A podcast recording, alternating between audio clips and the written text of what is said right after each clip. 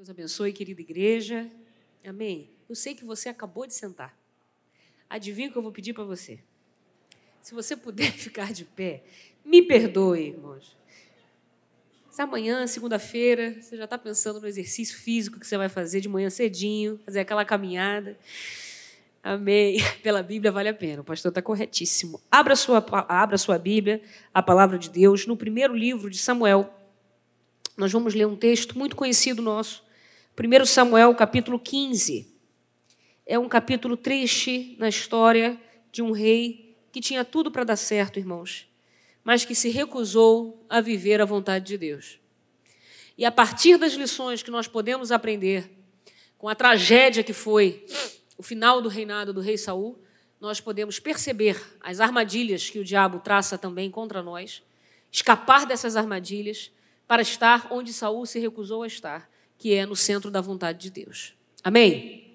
Diz a palavra do Senhor. 1 Samuel, capítulo 15, versículo 7. Nós vamos ler do versículo 7 até o 23. Eu leio na minha versão, a nova Almeida atualizada. 1 Samuel 15, 7. Então Saul derrotou os amalequitas, desde Avilá até chegar a Sur, que está diante do Egito. Tomou vivo Agag, rei dos amalequitas, porém destruiu todo o povo a fio de espada. Mas Saul e o povo pouparam Agag, o melhor das ovelhas e dos bois, os animais gordos, os cordeiros e tudo mais que era bom. A isso não quiseram destruir totalmente. Porém, toda coisa sem valor e desprezível destruíram. Então a palavra do Senhor veio a Samuel dizendo: Lamento haver constituído Saul como rei, porque deixou de me seguir e não executou as minhas palavras. Então Samuel ficou triste e clamou ao Senhor durante toda a noite. Samuel madrugou para encontrar Saul pela manhã, mas anunciaram a Samuel: Saul já chegou ao Carmelo, e eis que levantou para si um monumento. Depois, dando volta, passou e desceu a Gilgal. Samuel encontrou Saul e este lhe disse: Que você seja bendito do Senhor. Executei as palavras do Senhor. Mas Samuel perguntou: Então, que balido de ovelhas é este nos meus ouvidos e o mugido de bois que estou escutando? Saul respondeu: Trouxeram isso dos amalequitas, porque o povo guardou o melhor das ovelhas e dos bois para os sacrificar ao Senhor, o seu Deus. O resto nós destruímos totalmente. Então Samuel disse a Saul: Espere, vou declarar a você o que o Senhor me disse esta noite. Saul respondeu: Fale. Samuel continuou: Não é verdade que, mesmo sendo pequeno aos seus próprios olhos, você foi colocado por cabeça das tribos de Israel? O Senhor o ungiu como rei sobre Israel. O Senhor enviou a este caminho e disse: Vá e destrua totalmente esses pecadores, os Amalequitas, e lute contra eles até exterminá-los. Por que então você não deu ouvidos à voz do Senhor, mas se levantou sobre o despojo, perdão, mas se lançou sobre o despojo e fez o que era mal aos olhos do Senhor? Então Saul disse a Samuel: Pelo contrário, dei ouvidos à voz do Senhor e segui o caminho pelo qual o Senhor me enviou.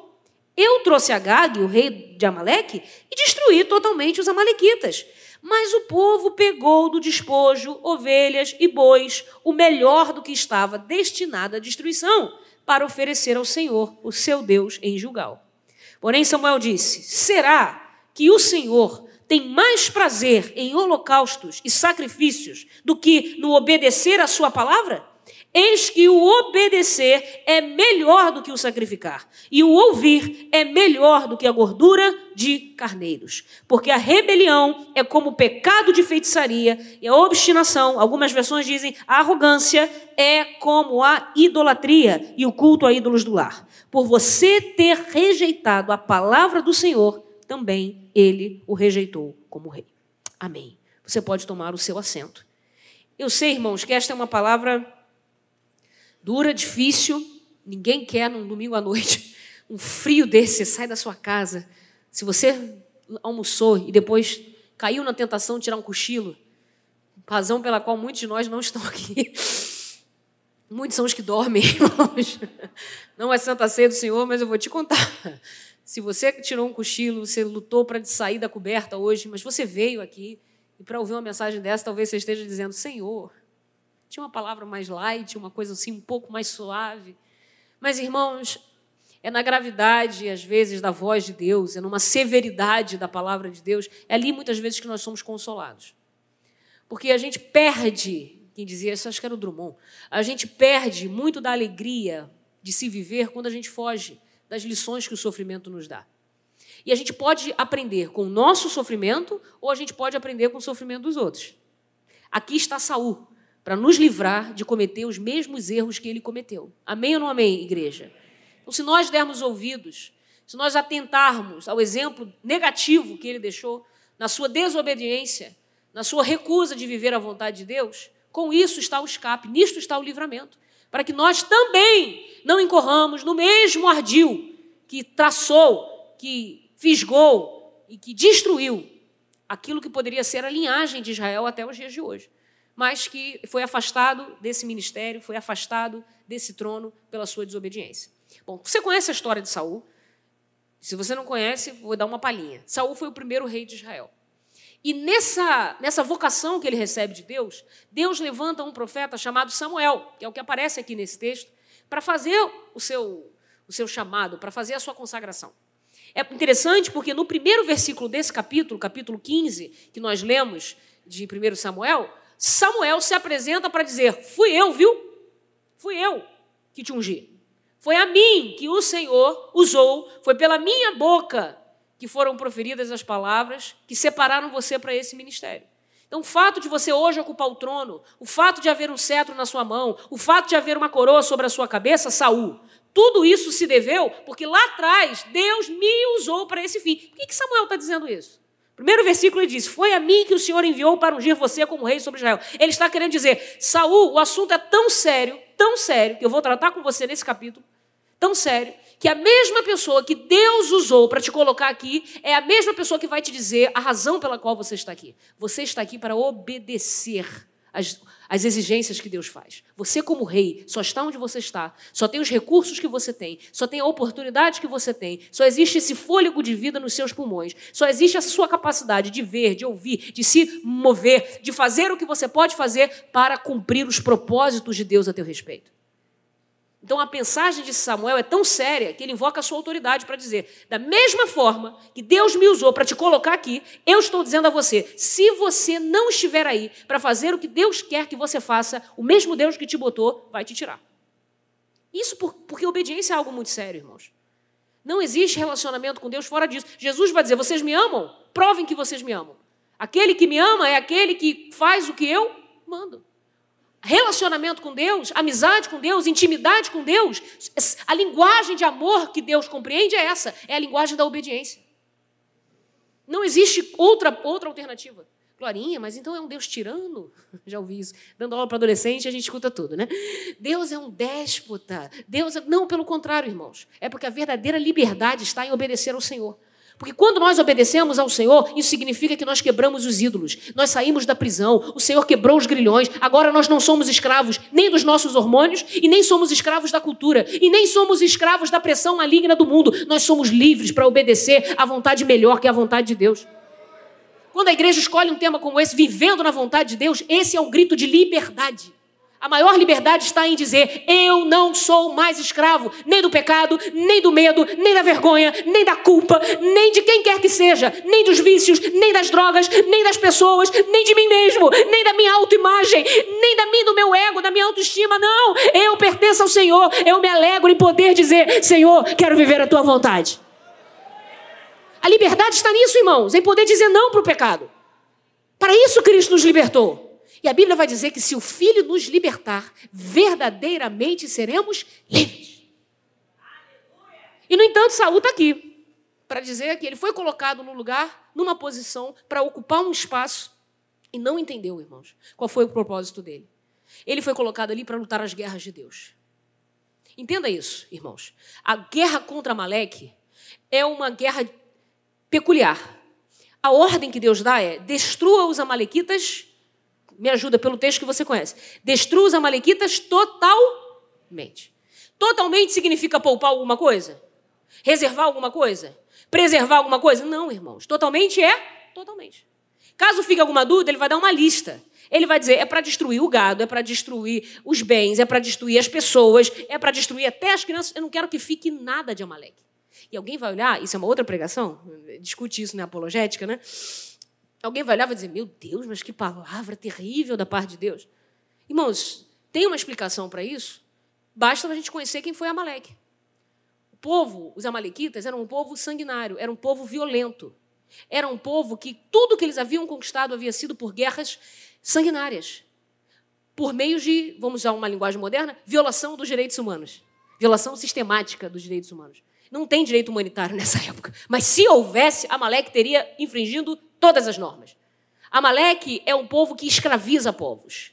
É um povo que destrói povos, que expolia povos, que rouba povos. Então a guerra contra Amaleque vai ser diferente. Deus vai dizer: Eu não quero que você pegue nada de Amaleque, porque tudo que eles têm é fruto de roubo. Tudo que eles têm é fruto de espoliar os outros. Tudo que eles têm é fruto de exploração humana. Tudo exploração infantil. Tudo que eles têm é fruto de violência. É fruto da maldade do coração deles. Eu não quero que vocês se tornem como eles. Atenção, atenção. Quando Saul toma algo de Amaleque, o que ele está fazendo é se tornando como seu inimigo. Porque tudo que Amaleque tem, conquistou por meio de guerras sanguinárias. E Deus, atenção, Deus não envia reis, não envia Saul para fazer guerra, porque Deus está precisando de recursos, irmãos. Você acha que Deus está interessado na prata dos amalequitas? No ouro? Na madeira? Porque essas são as razões para se fazer guerra. Diga-se de passagem até hoje. Sim ou não? Irmão, se não houver um recurso a ser explorado do outro lado, ninguém vai para a guerra, não. Guerra é um troço caro, custoso. Pergunta para o Putin, está arrependido já. Se pudesse, voltava atrás.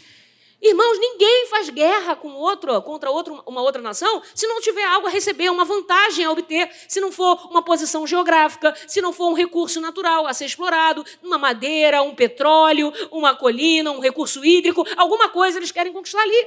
E Deus está dizendo: Israel não é assim. Israel não vai lutar para conquistar bens, porque Deus é o Deus que provê. Israel vai lutar pela justiça de Deus.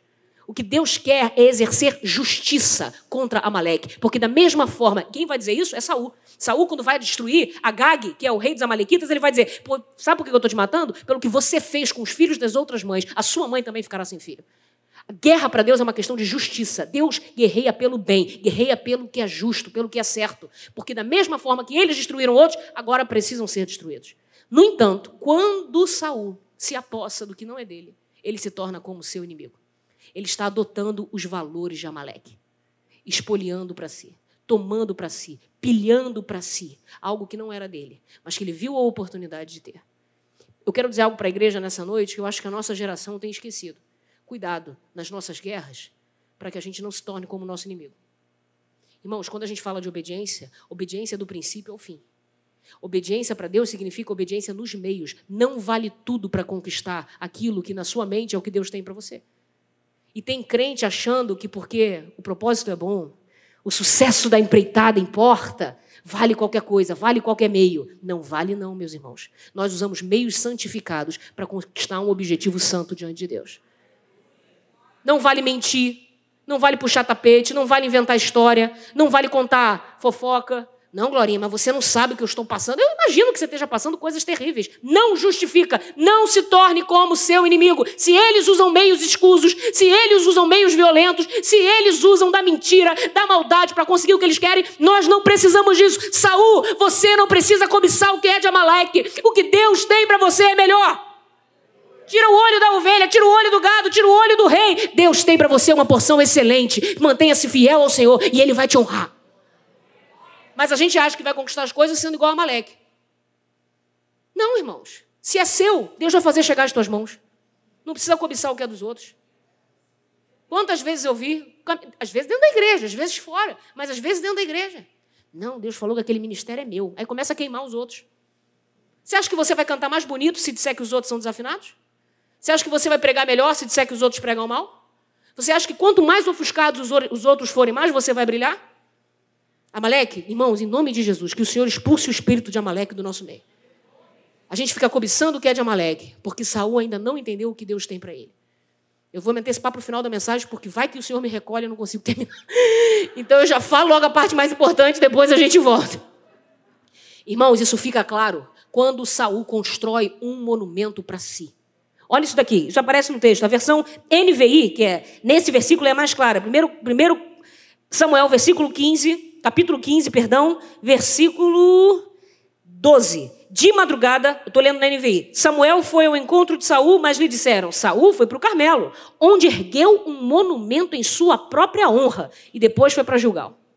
Quando ele termina de guerrear, de, de, descumprir, de desobedecer, de sair da vontade de Deus. A vontade de Deus era: destrua totalmente, cabalmente, plenamente, não vai ficar nada de Amaleque, você não tem que cobiçar nada de Amaleque, não tem que se tornar como eles. A guerra que você está fazendo é guerra pela justiça de Deus, é guerra pela verdade, é guerra pelo bem, não é pelo que ele pode te oferecer.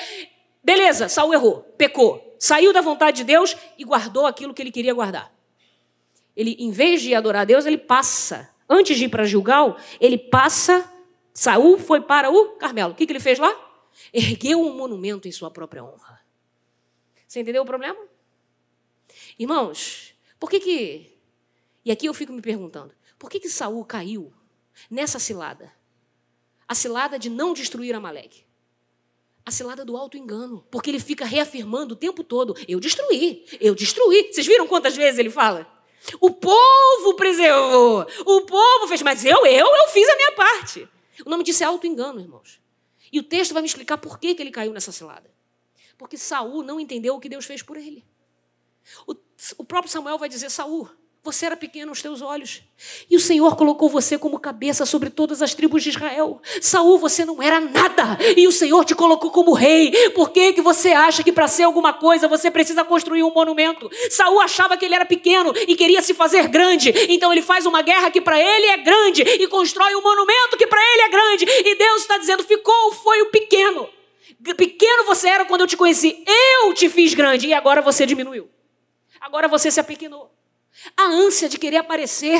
Ah, irmãos, Saul tem seríssimos problemas de autoestima.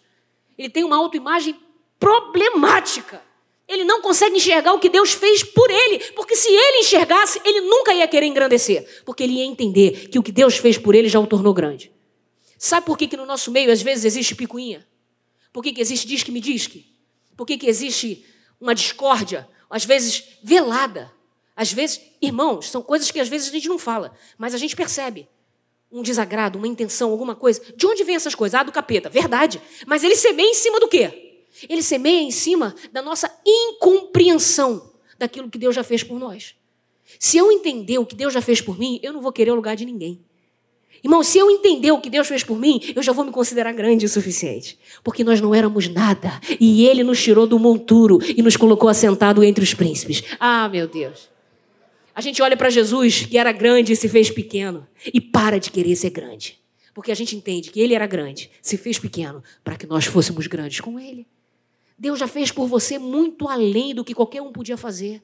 Não precisa reafirmar a sua posição, bater na mesa para dizer aqui quem manda sou eu.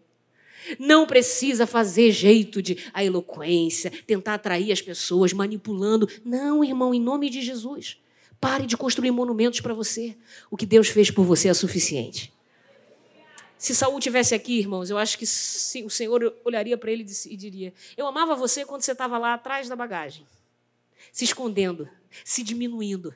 Porque ali você era pequeno, eu te fiz grande. Mas agora que você quer ser grande, eu vou te derrubar. Irmãos, isso é um risco que a gente corre. Eu pergunto para você: qual é a vontade de Deus para mim e para a sua vida? É que a gente permaneça naquilo que Deus nos deu e não alce voos para além dos limites que Deus estabeleceu. Se Deus te quer nessa posição, não pense de você além do que convém. Palavras do apóstolo Paulo.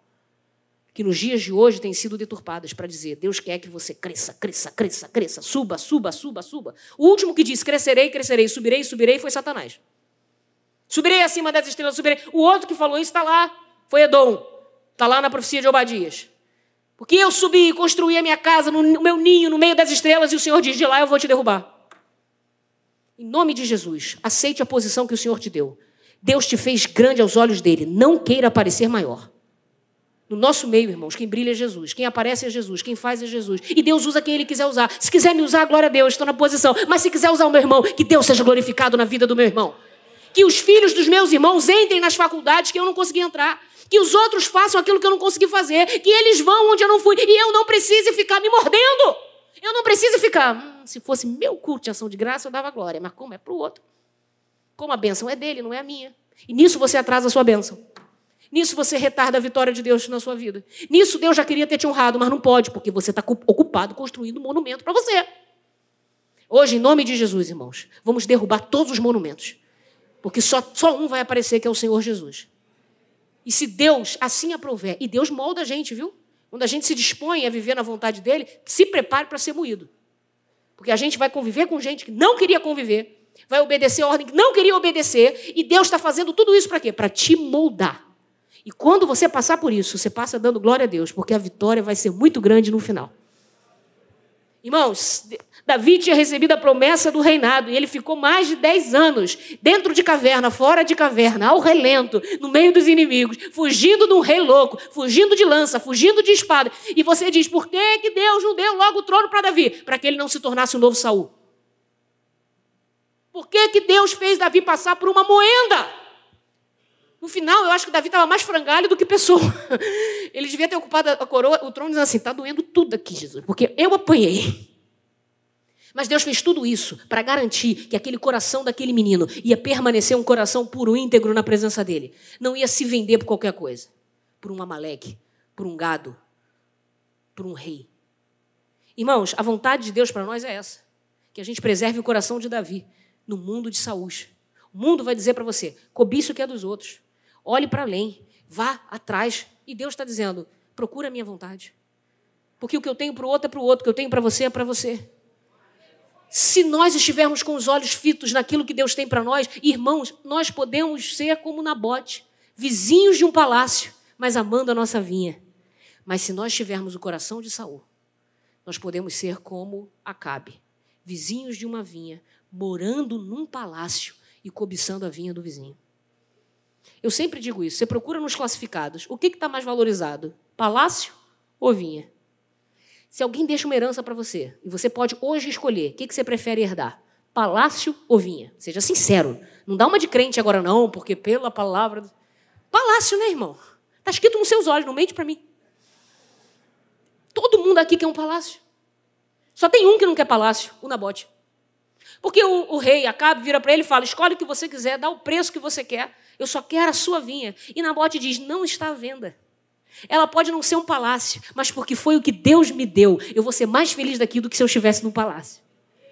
E o Acabe, que não tinha essa gratidão, não tinha esse reconhecimento, não tinha essa percepção de qual era a vontade de Deus para ele, morava num palácio como se estivesse numa prisão. Palácio virou calabouço. Palácio virou cárcere triste, amuado, não queria comer. Ah, pobrezinho do rei. A mulher dele vai dizer: Que isso, rapaz? Mulher dele também não vale nada, não. Não vamos defender a mulher dele. O que esse texto me apresenta, irmãos? Mostra para mim. Cuidado com a ingratidão, cuidado com a inveja. São pecados insidiosos, são pecados que se escondem no nosso coração. Orgulho, inveja, irmãos, ninguém reconhece que tem, mas está lá. Lembra do pastor Tim Keller dizendo isso? Que ele, em 30 anos de pastorado, nunca havia recebido no gabinete alguém para fazer um aconselhamento, para fazer uma confissão e dizer assim: Pastor, eu vim aqui confessar meu pecado, eu sou invejoso. Eu vim aqui confessar meu pecado, eu sou orgulhoso, eu sou arrogante. Ele falou que nunca viu. Por quê? Porque esse é o tipo de pecado que se esconde, é indolor, é inodoro, é incolor. Ele está lá, a gente só não percebe. Ele vai dizer, diferente do adultério. Ninguém está andando pela rua, derrapa numa casca de banana e cai em cima de outra pessoa e vai parar no motel e diz assim: opa, não é meu marido, descobri agora. Não existe isso. Adultério, tu sabe que está adulterando. Fornicação, você sabe que está fornicando. Roubando, você sabe que está roubando. Não é seu? Ah, eu achei que fosse. Hum, não é seu. Você sabe que não é. Mas e o orgulho? Você sabe que está lá? A inveja. Irmãos, a vontade de Deus para nós é que a gente seja liberto dessas coisas. E Deus é poderoso para nos libertar. Se hoje nós nos submetermos debaixo da poderosa mão de Deus, a Bíblia diz: humilhai-vos debaixo da potente mão de Deus. Ele, a seu tempo, vai nos honrar. Mas, irmãos, antes nós precisamos passar pelo caminho da humilhação.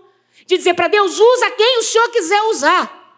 Usa até se for Saul para colocar o meu coração como o coração de Davi. Só não me deixa cobiçar o que não é meu. Só não me deixa desejar o que não é meu. Só não me deixa construir colunas para mim mesmo. Isso não, Senhor.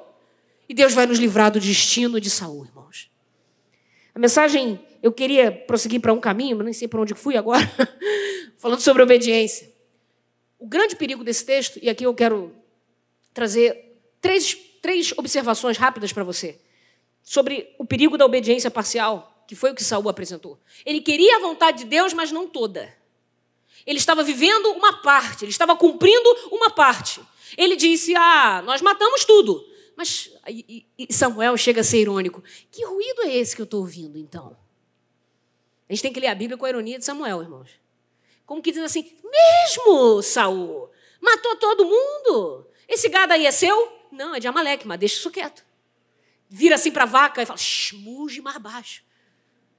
Esse balido dessas ovelhas? Mé, que ovelha? Mé, não, estou ouvindo nada, não, estou ouvindo nada, não. Banda, banda, banda, não estamos ouvindo nada. Você entende que isso chega a ser tragicômico? É ridículo o papel que Saul está fazendo. Ele repete várias vezes para Samuel: Eu destruí, eu destruí. Auto-engano. Irmãos, você sabe o que é auto-engano? Você está no seu carro, eu não dirijo, mas você dirige. Você está no seu carro e começa a escutar um barulho. Pi, pi, pi, pi, pi, alguma coisa apitando. E aí você tem duas opções: aumenta o volume é coisa nada, vou curtir a minha viagem. Ou você faz o quê? Para o carro e vê o que está acontecendo. Culto das mulheres, deixa eu falar para as mulheres. Sabe o que é auto-engano? É a gente começar a perceber que o filho está andando com aquela companhia esquisita, mas você finge que não está. A menina está tendo trejeitos, está tendo comportamentos, está introduzindo assuntos, e você começa. Não, mas isso é coisa da minha cabeça. Meus filhos, criados na casa do Senhor. Meus filhos são herança do Senhor. Meus filhos não, Glorinha. E você está ouvindo, está vendo os sinais, está no teu radar. Apitou alguma coisa ali, mas você finge que não é com você, não é na sua casa, não, não convém. Irmão, se hoje eu estou aqui, não pense você que isso é acidente de laboratório. Eu estou aqui pela intervenção de uma mulher chamada Glória, é o meu nome, é o nome da minha mãe. Minha mãe, irmãos, ela, eu brinco dizendo que se ela tivesse acesso a um exame toxicológico lá em casa, ela teria feito todos os dias quando eu chegava do colégio. Aquela mulher era o FBI na Terra. Ela devia ter dado treinamento para a PF. Irmãos, a minha mãe, ela vasculhava a minha mochila de cabo a rabo. Não tinha senha com a minha mãe, nem senha de celular. Na época não tinha WhatsApp, na época era, era sei lá, Orkut, Facebook, qualquer coisa. Não tinha senha, menor. Não, olha, deixa eu falar uma, algo que os adolescentes e jovens depois vão fazer um conluio para me matar. Mas eu vou falar agora. Irmãos, não tem que ter senha para menor. Menor de idade não tem que ter privacidade. Não tem. Glorinha, mas que absurdo. É, você sabe se a pessoa com quem ele está interagindo do outro lado é do Estado Islâmico? Tu não sabe, a gente está vivendo tempos assim, tempos loucos. Então você, mãe, você, pai que está aqui, Deus está dizendo para você: pare de se auto-enganar. Tem alguma coisa no teu radar que você está fingindo que não está. É tipo uma mosca que fica e você, ai, para. É desconfortável, dá trabalho. É melhor ser negligente. É melhor fingir que está tudo certo. Irmãos, não. O que Deus quer de você é que você abandone o auto-engano e diga: Senhor, se o Senhor está me mostrando algum sinal, é para eu me levantar na minha casa com uma voz de clamor, com um pedido de socorro, pedindo que o Senhor haja, faça o que eu não posso fazer. Senhor, me mostre o que eu preciso ver. Tira as escamas dos meus olhos. Irmãos, nós precisamos de uma geração de pais e mães que sejam como Jó era. Levanta um holocausto ao Senhor, porque pode ser que os meus filhos tenham pecado. Sabe o que é isso? Levantar de madrugada, oferecer holocausto para os filhos, dá trabalho. Tem custo envolvido, tem sacrifício, mas tem recompensa. Tem honra de Deus, irmãos. A minha mãe era assim porque minha avó era assim. Tem toda uma linhagem. Minha avó era Terezinha da Cruz. Só o nome já é nome de pentecostal. Parece que ia cantar um hino, né? Uma Terezinha da Cruz, por favor. Minha avó já é falecida, mas a minha avó, irmãos, ela era uma mulher tão de Deus, tão de Deus. Eu costumo dizer, a minha avó era do nível. Se ela estava. Isso de fato aconteceu. Ela estava numa casa, na casa dela, e escuta a notícia que o diabo, um demônio, pegou uma pessoa lá do outro lado, na outra casa do vizinho. Quando ela está se arrumando para sair, lá de dentro, o, o capeta que está dentro da, da, da pessoa possuída grita e diz assim: Eu saio, não deixa ela vir, não. Isso era minha avó. Minha avó expulsava o demônio à distância. Porque ela é uma mulher que tinha vida com Deus, que tinha um altar dentro de casa edificado ao Senhor, ao Deus vivo. E não pense que a vida dela foi fácil. A gente não tem tempo para tratar o testemunho, mas eu vou dizer para você: uma mulher que foi perseguida a vida inteira. Casou-se não crente, com o amor da vida dela, que quando descobriu que ela se converteu, mudou o coração. O que era paz dentro de casa virou uma guerra, virou um terror. Manuel, português, adivinha a profissão dele? Padeiro, claro. Manuel da padaria, era meu avô católico, muito idólatra. Meu avô, irmãos, ele virou para ela e disse assim: Tereza, escolhe, Tereza. Ou você fica com, com esse teu Jesus, ou você fica comigo. Minha avó não tinha pai, não tinha mãe, não tinha para onde ir, não tinha três filhos pequenos para criar. E ela disse: Manuel, eu não tenho opção, eu tenho que ficar com Jesus. Irmãos, eu costumo dizer, ele fez uma série de ameaças a ela. Ele disse: se você ficar com seu Jesus, saiba, Tereza, que eu vou transformar sua vida no inferno. Eu vou tirar todos os teus sapatos, todos os teus vestidos, todas as tuas empregadas. Vou arrumar não sei quantas amantes. Vou fazer da sua vida um inferno. Você vai viver como uma escrava aqui, Tereza. Irmãos, isso é 40 anos atrás. Delegacia da mulher, relacionamento abusivo. Para com isso. Irmãos, Tereza ouviu todas as ameaças, ficou com Jesus. E eu costumo dizer que todas as promessas que meu avô fez, a minha avó, ele cumpriu. Mas todas as promessas que Jesus fez à minha avó, Jesus também cumpriu. Quando minha avó faleceu, irmãos, o que ela tinha? Três filhos pastores, seis netos servindo ao Senhor e um marido que só tinha um testemunho para dizer: nunca houve mulher igual Tereza uma serva do Senhor que ensinou a sua família, irmãos, a parar de se auto-enganar e correr para os pés de Jesus. Porque aquilo que a gente não quer enxergar, ele não pode mudar. Mas quando a gente clama, quando a gente implora, quando a gente se humilha, o Senhor vem ao nosso encontro, derrama o discernimento, faz os nossos olhos abrirem, dá estratégia para guerrear e nos faz vencer. Esse é o nosso Deus, irmãos. Minha avó me ensinou a encarar de frente. Quando arrumava, quando meu tio, meu tio arrumava uma amizade esquisita, de que um dia passou lá na padaria do meu avô para comprar cigarro, a notícia chegou na minha avó, filho meu comprando cigarro? Se um dia esse garoto teve paz, ele nunca mais vai saber o que é isso. Eu vou perseguir esse garoto, ele vai acordar e ter pesadelo comigo. Onde ele olhar para trás, lá estarei eu. Virou, fez igual o Ruth. Onde você for, lá eu estarei. Onde você morrer, lá eu serei sepultada. Teu povo é o meu povo, teu Deus é o meu Deus. Meu irmão, não vou dar sossego, não vou dar descanso. Quando ele pensar em fazer outra coisa, ele vai estar do meu lado, ajoelhado, orando. Esse garoto vai sofrer perseguição dentro de casa. Os amigos dele não aguentaram. Sua mãe é louca. Sua mãe, sua mãe não bate bem. Sua mãe não sei o quê. O que aconteceu com esses amigos? Presos, bandidos, outros mortos, mortos. Meu tio, hoje, pastor para a glória do Senhor. Recusou um almirantado, só não foi almirante porque ele não quis. Por que, que ele subiu? Por que, que ele alcançou? Ah, porque ele fez um monumento para si? Não, porque ele aprendeu com uma mulher a parar de se auto-enganar. Dentro de casa ele tinha uma mãe. E você que está aqui, que está me ouvindo, você pode ser essa pessoa dentro da sua casa, que vai trocar trombeta dentro do teu lar, que vai ligar o alerta e vai dizer: Eu e a minha casa serviremos ao Senhor. Não tem espaço para construir coluna dentro da nossa casa. Só tem espaço para o altar de adoração ao Deus vivo. Não tem espaço para ficar cobiçando o que é de Amaleque. Aqui nós somos igual na bote. A gente cultiva a vinha, a gente cuida da vinha, a gente ama a vinha, a gente agradece a Deus pela vinha e nós vamos ver essa vinha frutificar. Eu sei que a sua família não é perfeita. A minha também não é. Inclusive, nós passamos agora por um vento muito grande lá em casa, irmãos, na saúde dos meus pais. Meu pai fez uma cirurgia de grande porte, que já estava agendada para fazer, tirou uma parte do intestino que vinha inflamando muito. Enquanto ele está no pós-operatório se recuperando bem, minha mãe começa uma crise de diverticulite. A mesma coisa que levou ele a ser operado. Minha mãe já tinha crises anteriores, mas ela não tinha operado porque não havia necessidade. Só que agora as crises vinham se intensificando. E de repente, quem é que precisa ser internada também? Minha mãe. Num quarto do hospital está meu pai, e eu como acompanhante dele. No outro quarto está minha mãe, Priscila, minha irmã, como acompanhante da minha mãe. Eu dizia hoje de manhã na Maranata, de Jacarepaguá. Falei, irmãos, eu achava quando a gente lia o livro de Jó, mal terminava um de trazer a má notícia, outro vinha, eu falava, isso é com Jó. Comigo Deus vai esperar. Irmãos, Deus não espera, não. Às vezes a gente mal acabou de resolver o desemprego, já vem um problema na saúde. Mal acabou de resolver o problema na saúde, já está o filho dando pane. E aí é o marido que começa a dar problema. E aí não sei o que, e você fala, Jesus, o senhor não vai esperar?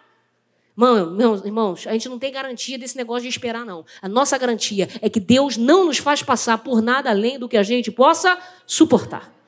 E junto com a prova vem o escape, vem o livramento, vem a graça de Deus. E veio sobre a minha família, veio sobre a minha casa. Mas problemas, todos nós temos.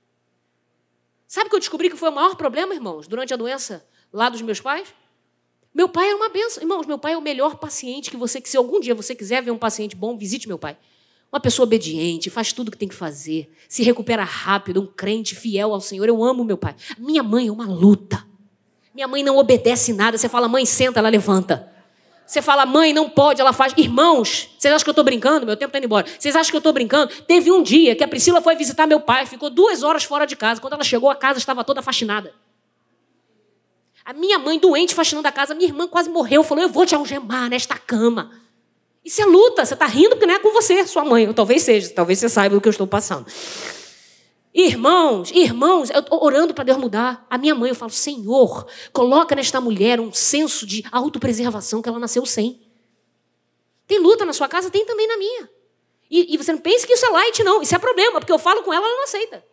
Ela fala assim, eu estou fazendo nada. E está fazendo. Eu falei, a senhora é crente, você não pode mentir. Mas essas brincadeiras à parte, tem doença na sua casa? Tem na minha também. Tem uma família que era muito amiga de Jesus, a família de Jairo. E, no entanto, não impediu Jairo de ficar doente. A amizade com Jesus não impede a doença de chegar na nossa casa. A amizade com Jesus não impede a morte de chegar na nossa casa. Mas a amizade com Jesus nos garante que no momento da dor vai ter consolação e no momento da luta vai ter ressurreição. Irmãos, problemas que você esteja enfrentando, Deus está dizendo para você: busque a minha vontade, a minha resposta, a minha estratégia, a minha solução. Obedeça a minha palavra. Não dê uma de Saul. Para Saul, a solução é o que agrada aos meus olhos. Isso eu vou fingir que obedeço. Obediência parcial esconde um coração parcial. Porque se o nosso coração fosse totalmente de Deus, irmãos, a gente não olharia duas vezes. A gente mataria quem tem que matar. Tira, no sentido figurado, em nome de Jesus. A gente tiraria o que tem que tirar do nosso caminho: o pecado, a maledicência, a fofoca, a mentira, o orgulho, a inveja, porque essas coisas desagradam ao Senhor. O problema de Saul é que o coração dele é tão parcial, é repetitivo. Isso é o capítulo 15. No capítulo 13 de 1 Samuel, você já tinha visto Saul dizendo: Eu não queria desobedecer, mas eu fui forçado pelas circunstâncias. A culpa é sempre dos outros, né, Saul? Irmão, Saul é impressionante. Como ele se recusa a obedecer a Deus, a viver a vontade de Deus e dá desculpa. Saul, no original, no hebraico, desse, desse capítulo 15, ele, ele, ele diz assim: eles guardaram, eles pouparam. Algumas versões vão dizer: não, o povo poupou, os soldados pouparam. Mas quando ele diz no hebraico um sujeito indefinido, eles pouparam, é qualquer um que não seja eu. Você entende que a culpa nunca é minha? A culpa é sempre dos outros. E é assim que a gente se engana. A gente não assume, irmãos. Até quando ele diz que peca, ele não assume que pecou. Quando Davi é confrontado do seu pecado, a reação de Davi é dizer: pequei contra o Senhor e acabou. Não tem desculpa, não tem subterfúgio, não tem justificativa. Eu pequei. E a resposta de Natan é: também o Senhor já perdoou o teu pecado. A tua iniquidade não vai te matar. O Senhor cancelou a tua transgressão. Mas com Saul, irmãos, quando Saul diz pequei, ele diz pequei, mas me honra. Vai comigo ali para a gente tirar uma foto na frente do povo, para não pegar mal para mim. Sabe o que ele está dizendo? Pequei, mas não foi tão sério, né? Será que pequei mesmo? Pequei, pequei, mas não pequei de verdade. Obediência parcial esconde um coração parcial. O que é um coração parcial? É um coração que só obedece quando as circunstâncias estão favoráveis quando tem tudo para dar certo. Irmão, você veio aqui hoje, irmão, você veio aqui hoje. Deus está dizendo para você: é nas situações desfavoráveis que Ele prova o nosso coração. Se nosso coração for puro, reto diante dele, irmãos, mesmo debaixo da luta, da perseguição, da doença, do diagnóstico, do desemprego, do problema financeiro, da depressão, da síndrome do pânico, do vício, do, daquilo da tempestade que assola o seu coração, que assola a sua família, ainda no meio de tudo isso, você vai dizer: Eu quero viver a vontade do Senhor. Eu vou obedecer ao Senhor integralmente. Na situação favorável, na desfavorável quando tudo está dando errado, quando o tempo parece que já passou e a promessa ainda não se cumpriu, Deus está dizendo para você hoje: espere o tempo do Senhor, não bote os pés pelas mãos, não tenha o coração de Saul, obedeça integralmente. Obediência do começo ao fim, Saul. Obediência que passa pelos meios. Os meios, irmãos, as armas da nossa milícia não são carnais, são poderosas em Deus. A gente não mente, a gente não, não inventa, a gente não. O que a gente faz é joelho, é jejum, é oração. E você vai ver Deus responder na sua vida. Eu vi Deus responder na minha vida, irmãos, um antibiótico que não fazia mais efeito na minha mãe. Nós oramos, nós nos prostramos e nós dissemos: não é o médico, não é o antibiótico, é o Senhor quem vai fazer. E Deus expulsou aquela crise. Você pode viver um milagre na sua casa? Pode, irmãos. Mas Deus hoje quer mais do que você vivendo um milagre. Ele quer você vivendo a vontade dele.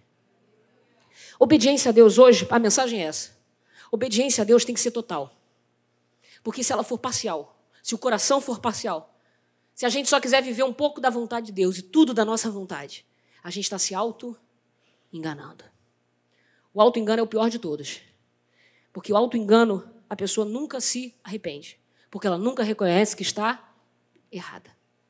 Hoje o Senhor é poderoso para fazer cair dos nossos olhos toda escama que hoje, irmãos, haja um espelho do Espírito Santo na sua frente, como existe diante de mim, eu vejo agora. Um espelho do Senhor, para dizer para mim, Glorinha, ajeita o que está desajeitado. Alinha o que está desalinhado. Coloca em ordem o que precisa ser colocado. Não recuse os sinais. Não recuse aquilo que está no teu radar. Se Deus tem te mostrado, é pela misericórdia de Deus. Ele quer que você hoje derrube os monumentos que você construiu para si. Coloque um altar de, de adoração a Deus e diga: Senhor, eu preciso me alinhar à tua vontade. Tem coisa fora do lugar? Na casa, no coração, no ministério? Tem alguma coisa fora do lugar? Pergunta ao Senhor, não pergunta para o seu coração. Enganoso ele é, mais do que todas as coisas, desesperadamente corrupto. Pergunta ao Senhor. E diga, Senhor, eu vim aqui hoje, Senhor, eu quero me quebrantar. O caminho para o avivamento é quebrantamento. Senhor, hoje, enquanto eu me quebranto, eu peço ao Senhor, me mostra o que está fora do lugar. E me dá coragem para botar no lugar de novo. Se você precisar começar a acordar de madrugada para orar com imposição de mãos sobre os seus filhos, você não vai dar desculpa, você vai fazer. Quantas vezes, até hoje, irmãos, eu acordo assustado achando que é um fantasma no pé da minha cama e a minha mãe, tum, com as mãos impostas sobre mim. E eu digo, que isso? E ela fala, estou orando, não reclama.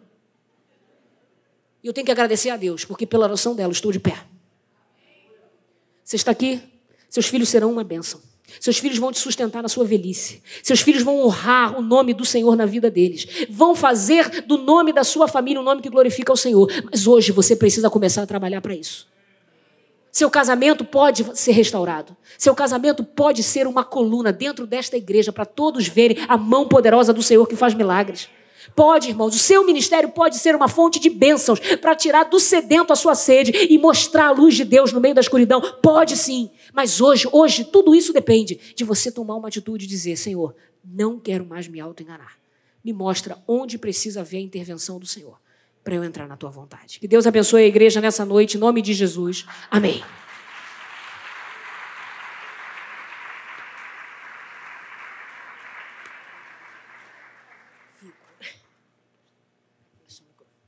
Glória a Deus, glória a Deus. Vamos ficar de pé, igreja, por favor. Mais claro do que isso, impossível.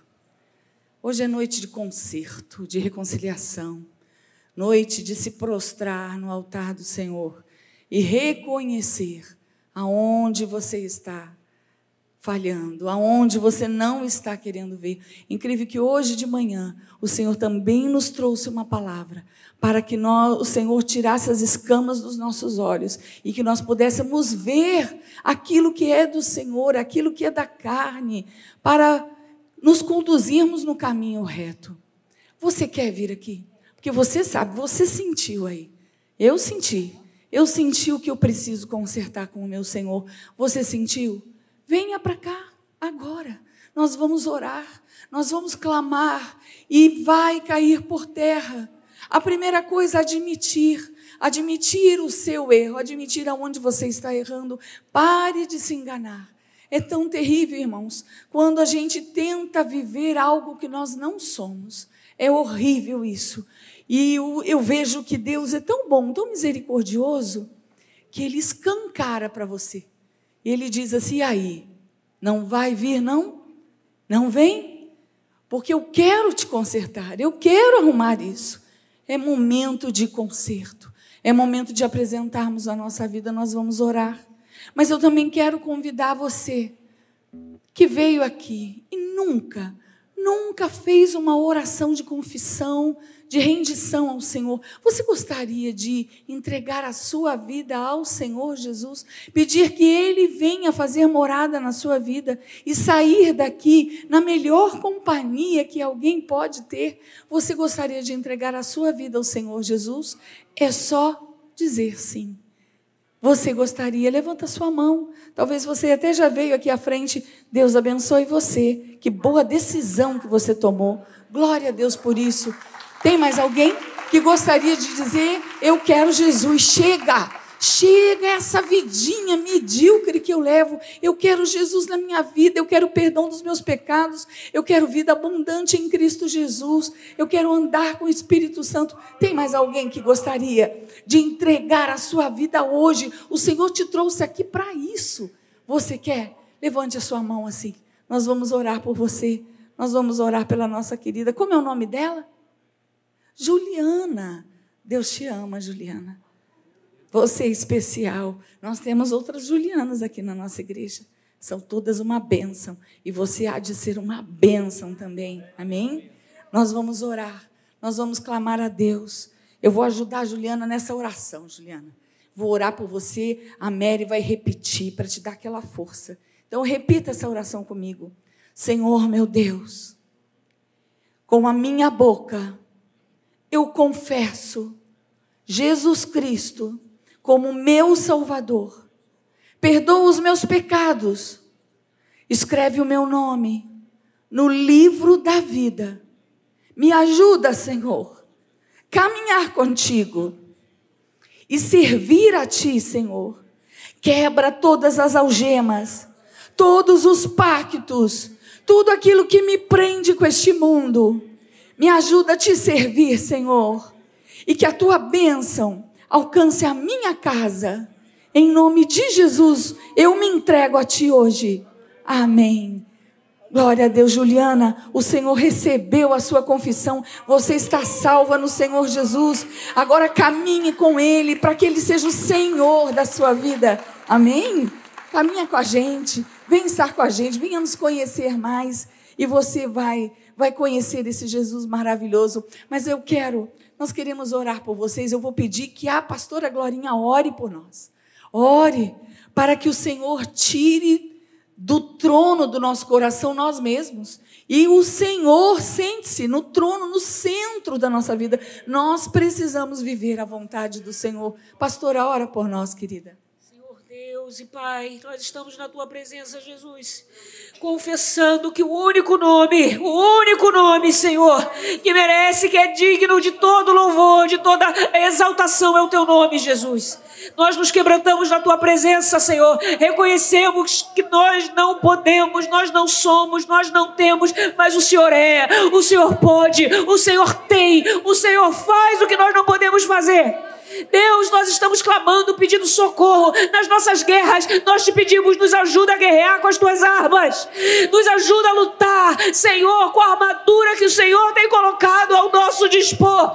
Nos ajuda a tomar posse dessa armadura, Deus. Se tem nos faltado coragem, nos dá coragem. Se tem nos faltado visão, nos dá visão. Se tem nos faltado, Senhor, integridade, nos faz íntegros na tua presença, Pai. Tira de nós a parcialidade. Tira de nós o coração dividido dividido, o ânimo dobre, a mente dividida. Senhor, nos dá foco, nos dá prioridade, nos dá, Senhor, o desejo de cumprir toda a tua vontade e somente a tua vontade. Eu te peço agora, Senhor, derrama pureza nos nossos corações, que nós queremos desejar apenas ao Senhor, viver apenas pelo Senhor, cumprir apenas o teu querer, e nós queremos ver, Senhor, o resultado de viver a tua vontade, a nossa vida restaurada, a nossa casa restaurada, o nosso ministério restaurado. Senhor, nós queremos ser fonte de libertação para outras vidas, fonte de cura para os nossos irmãos. Trabalha em nós, faz em nós e através de nós, para glória, honra e louvor do teu nome. Assim te pedimos, te agradecemos em nome de Jesus. Amém. Amém.